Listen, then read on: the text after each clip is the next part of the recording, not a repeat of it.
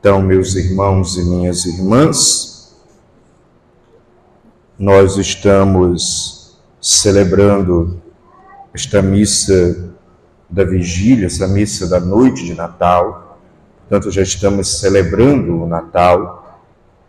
E, em primeiro lugar, é importante recordar: nós celebramos o Cristo que veio, portanto, celebrar o Natal que já aconteceu. Ele veio. E por que nós celebramos nesse espírito? Para não é, desleixar na fé, para não esfriar na fé, recordar isto sempre.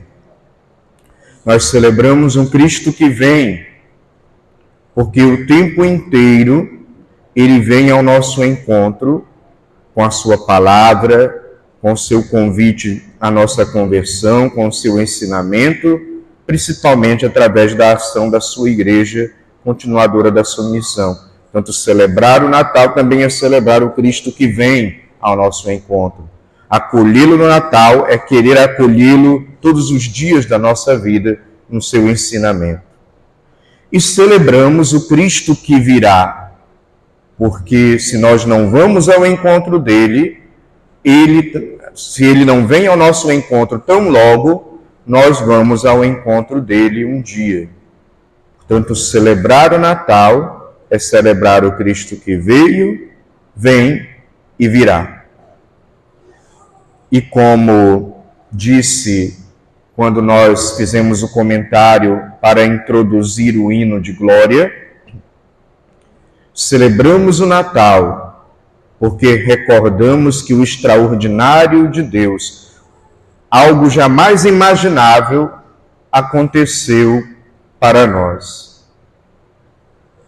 O Deus se fez homem, assumiu a nossa humanidade, fez aquilo que, inclusive, ele não precisava fazer, mas por amor ele fez isso para nos resgatar, ele fez isso. Para restaurar toda a humanidade, lembra São Paulo, ele fez a sua quênosis, ele se esvaziou da condição divina, claro, permanecendo Deus, para assumir a condição humana, infinitamente menor, claro, que a condição divina. Mas ele faz isso por amor, para nos ensinar a sermos verdadeiramente humanos, completos, para nos ensinar a fazer a vontade do Pai, para nos tirar do pecado, para nos libertar da morte e nos dar a vida eterna. Portanto, celebrar o Natal, o nascimento de Cristo, está intimamente ligado a esse gesto de amor de um Deus que encarna para restaurar a humanidade, para renovar a humanidade, para curar a humanidade, para nos libertar do pecado, para nos, nos dar a vida eterna. Celebrar o Santo Natal, como disse no comentário introdutório desta Santa Missa, que parece até um comentário que virou clichê por aí, mas é preciso recordar. Como eu disse, o Natal não é a figura do Papai Noel. Apesar de que, na verdade, a figura do Papai Noel é inspirada em São Nicolau, um bispo. Você vê que a roupa do Papai Noel é vermelha e alguém que se converteu, se tornou bispo e doou todos os seus bens de presente para as pessoas. Mas ainda assim, o Natal não é a figura do Papai Noel, que a gente acaba estilizando aí no comércio, enfim, nas, na, nas propagandas, nos comerciais, na mídia. Né? Celebrar o Natal não pode ser aquilo que é bom não é ruim, continuemos a fazer, que é a troca de presentes. Porque lembra os presentes que os reis magos trouxeram para Jesus.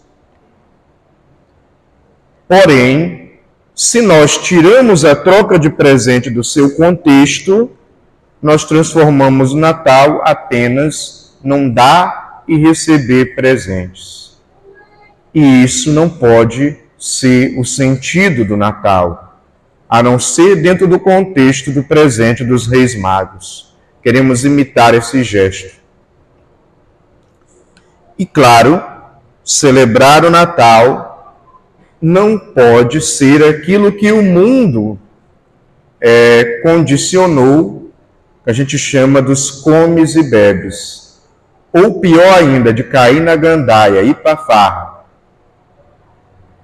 Nada contra os comes e bebes. Como disse, brinquei com vocês. Se vocês vão fazer ceia, me convide é bom, não é ruim. A ceia de Natal é uma bênção, mas às vezes nós esquecemos do Cristo e nos concentramos só no comer e beber em excesso. E às vezes até essas festas acabam até em brigas, em desavenças, em gente embriagada, em, em confusão. Portanto, Cuidado para não banalizarmos o Natal dessa maneira. É legítimo comemorar, é legítimo comer e beber, é legítimo reunir a família, é legítimo estar com os amigos, mas sempre na perspectiva de que nós somos chamados a lembrar do Cristo que veio, vem e virá, a lembrar do Cristo que assumiu a nossa humanidade para restaurá-la, libertá-la e, dar, e lhes dar a vida eterna. E lembrar, acima de tudo, o mandamento maior. Celebrar o Natal é lembrar que somos amados por Deus e que Ele, nos amando dessa maneira tão intensa, Ele também nos deixa o mandamento do amor no qual ele, Jesus, é o referencial, quando ele diz nos evangelhos: Amai-vos uns aos outros como eu vos amei. Então também o Natal ganhará um sentido de conversão, ganhará um sentido de restauração, ganhará um sentido de amadurecimento para nossas vidas, se nós também aprendermos com Jesus do seu amor. O amor que é doação, o amor que é entrega, o amor que é serviço, o amor que é promoção do bem, o amor que é promoção da justiça, o amor que é promoção do diálogo entre nós e nossas famílias o amor que é promoção do perdão, do dar e receber o perdão, o amor que é também vivido na prática da misericórdia, da compaixão, da solidariedade, o amor que nos leva a nos relacionarmos com Deus e com os irmãos nessa dinâmica da entrega, especialmente do sacrifício do esvaziamento de si para promover o outro. Assim como Cristo esvazia-se da condição divina para assumir a humanidade e promover a humanidade, restaurar a humanidade. Então, o Natal precisa ser isso para nós. Porque senão, do contrário, será apenas uma data no calendário, será apenas uma, mais uma festa celebrada, será apenas uma troca de presentes e não significará colocar Cristo no centro e viver o principal mandamento dele, o amor. Então, que nós saímos daqui desta Santa Missa, que, na qual nós já celebramos o Natal, com esse desejo no coração de sempre acolher Cristo e o seu ensinamento, e especialmente o ensinamento do amor. E nos esforçarmos, apesar da nossa pequenez, apesar dos nossos limites, apesar dos nossos pecados, apesar das nossas fraquezas, nos esforçarmos para colocar o mandamento do amor nas nossas relações entre esposo e esposa, entre pais e filhos, entre amigos, entre irmãos de comunidade, entre pessoas que compõem uma sociedade. O cristão que acolhe o Cristo no Natal precisa ser aquele que, se deixando renovar pelo ensinamento de Deus, se deixando influenciar pelo ensinamento de Deus, leva naturalmente e automaticamente esse ensinamento no dia a dia da sua vida, nas relações com as pessoas. Tanto que nós possamos viver o Natal dentro desta lógica.